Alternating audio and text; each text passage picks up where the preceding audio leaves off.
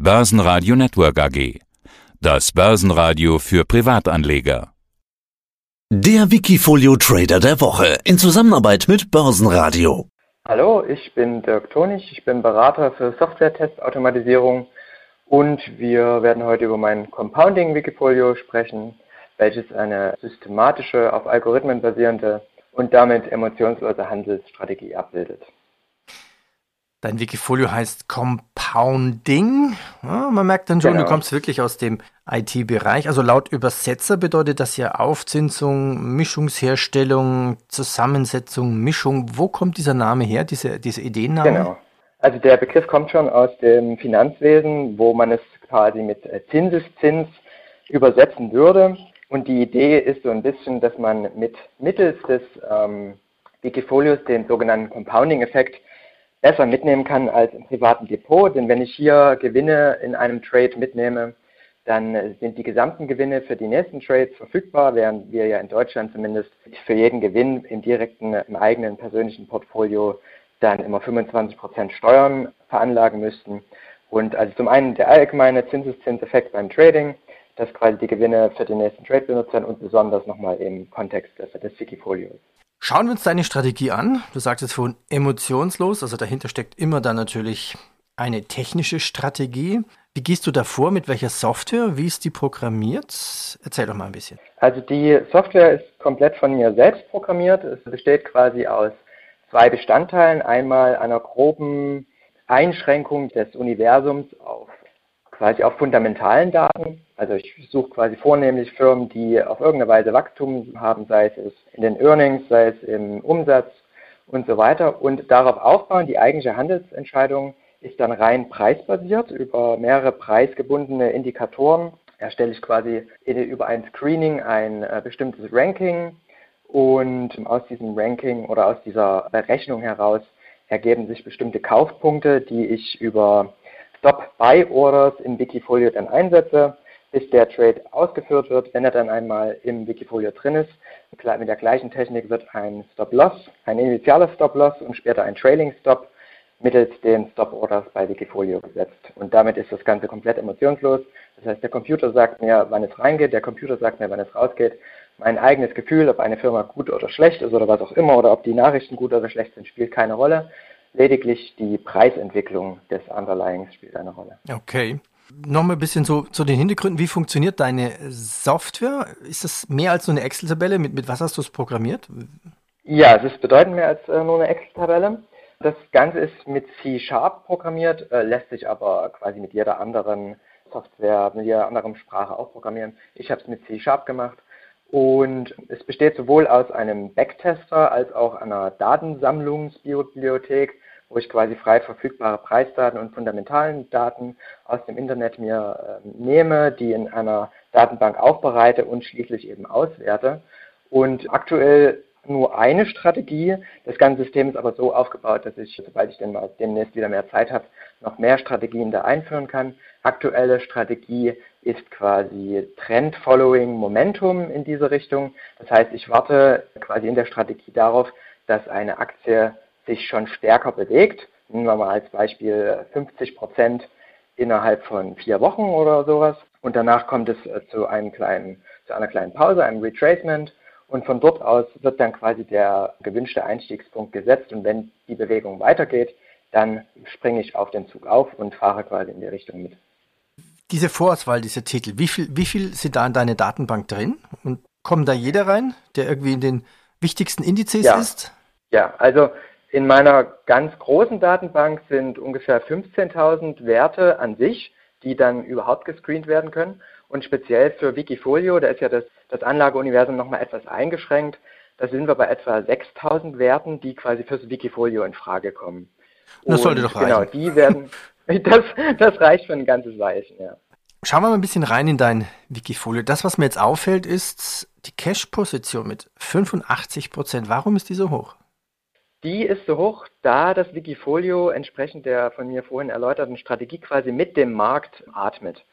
Und gerade wenn wir uns anschauen, wie in den letzten Wochen, sagen wir ab, ab Mitte Februar, Ende äh, Februar, alle Momentum-Titel, alle Titel, die auch jetzt, oder viele Titel, die von Corona profitiert haben, die im letzten Jahr wahnsinnige Runs mitgemacht haben, wo ich auch teilweise davon profitieren konnte, die haben viele Rückschläge erlebt. Und jetzt ist es so im Wikifolio, wenn ein Wert quasi im Stop-Loss getroffen wird, dann fliegt er raus aus dem Portfolio. Wenn entsprechend keine neuen Setups verfügbar sind, weil der Markt eben gerade nicht in einem, zumindest der von mir angestrebte Markt, in einem Aufwärtstrend ist, und das waren die Momentum-Aktien nicht, dann kommt halt nichts nach. Das heißt, es kann durchaus passieren, dass innerhalb von ein, zwei Wochen, wenn der Markt richtig schlecht läuft, das Wikifolio ruckzuck auf 100% Cash wechselt und genauso schnell, wenn wir äh, richtig anspringen in die andere Richtung, ist der Aufbau eben so schnell, sodass wir auch ruckzuck wie, bei 100 Prozent sein können. Wie oft fährst du ein Update? Also wie oft passieren Wechsel? Wie ist das mit deiner Software? Also genau, das wird jeden Tag angeschaut. Ich passe auch jeden Tag die äh, Trailing-Stops an und ich schaue jeden Tag, was für Setups verfügbar sind und setze entsprechend jeden Tag auch die Stop-Buy-Orders, wenn denn welche da sind. Jetzt bräuchtest du nur noch eine API-Schnittstelle, das alles äh, ganz äh, automatisch genau, geht das, mit, mit Wikifolio oder so. Das wäre ein Traum. Ich, ich bastel da natürlich selber dran, aber das ist, ähm, also wie ich am Anfang schon sagte, ich komme aus der Software-Test-Automatisierung, das heißt, ich kenne mich ganz gut aus mit der Automatisierung von Browser-Abläufen. Das heißt, meine API-Schnittstelle ist leider auch selber programmiert. Mhm. Noch nicht alles, aber einiges wo ich quasi dann aber über die Oberfläche mit Klicks und so weiter gehen muss. Aber du sagst es schon richtig, eine API wäre ein Traum. Also der Aufruf an Wikifolio, wenn ihr eine API zur Verfügung stellen könntet, es wäre super. ja, und wer noch einen Programmierer sucht, ich glaube, wenn du noch Kapazitäten frei hättest, da hätte man wahrscheinlich in dir jemanden gefunden. Das Spannende ist ja, gucken wir doch mal jetzt rein in dein, dein Wikifolio. Ja. Ähm, mhm. Es ist emotionslos, aber da sind Namen drin, die man durchaus kennt. Glöckner zum Beispiel, dann FlatEx de Giro, Tesla, ArcelorMittal, aber auch Firmen, wo ich sage, okay, haben wir nicht schon mal gehört. Da ist zum Beispiel eine drin, da musste ich erst nachschauen, wer das ist. Mohawk Inc. Incorporated. Was machen die? Weißt du das? Genau. Das IN steht für Industries höchstwahrscheinlich und da hast du genau diesen Punkt jetzt erreicht, wo ich dir auch nichts dazu sagen kann, eben wegen dem Ansatz.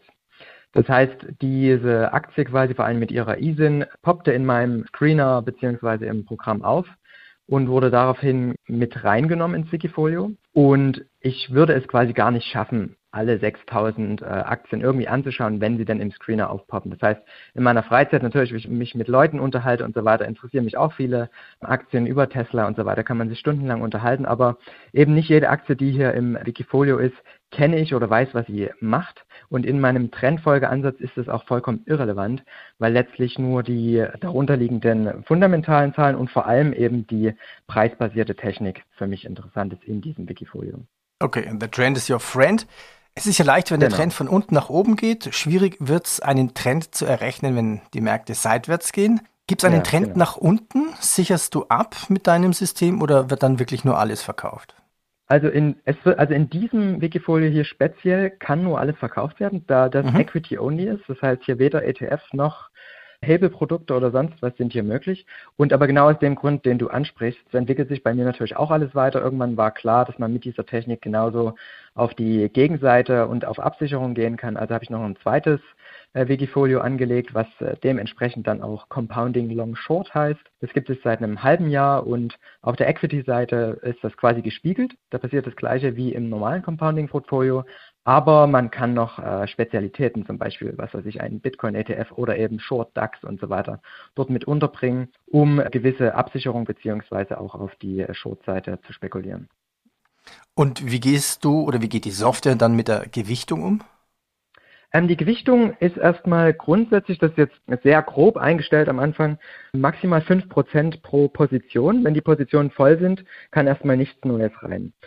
Und dann gibt es aber noch einen weiteren Hebel, das heißt, wenn es nicht gut läuft, wenn die ersten negativen äh, Ergebnisse reinkommen, wenn es quasi mehrere Stops hintereinander weggibt und man quasi einen Drawdown von über 10% erreicht, beziehungsweise 5%, dann senke ich auch die Initialposition. Also ich versuche quasi allein mit dem Markt zu atmen, indem die Positionen von alleine rausfliegen, gleichzeitig aber auch schwierige Phasen, so wie wir das jetzt haben im Momentum-Bereich, dass wir wirklich einen choppy Market, wie man auf Englisch sagt, haben. Das heißt, es kommt zu einem Breakout, im, am nächsten Tag kommt der Preis komplett wieder zurück, ich laufe sofort in den Shop und so weiter und so fort. Also man hat keine schönen schönen Ausbrüche, schönen Trends, die auch nachhaltig sind, sondern es geht halt hin und her. So eine Seitwärtsrange oder was du mit Seitwärtsmärkten auch bezeichnet hast. Und das haben wir gesehen über die letzten Wochen. Und da gibt es eben diesen zweiten Mechanismus, dass auch die Positionsgröße bei mir eingedampft wird. Und erst wenn es wieder besser läuft, also sobald man dann wieder x Prozent plus gemacht hat, wird das wieder erhöht.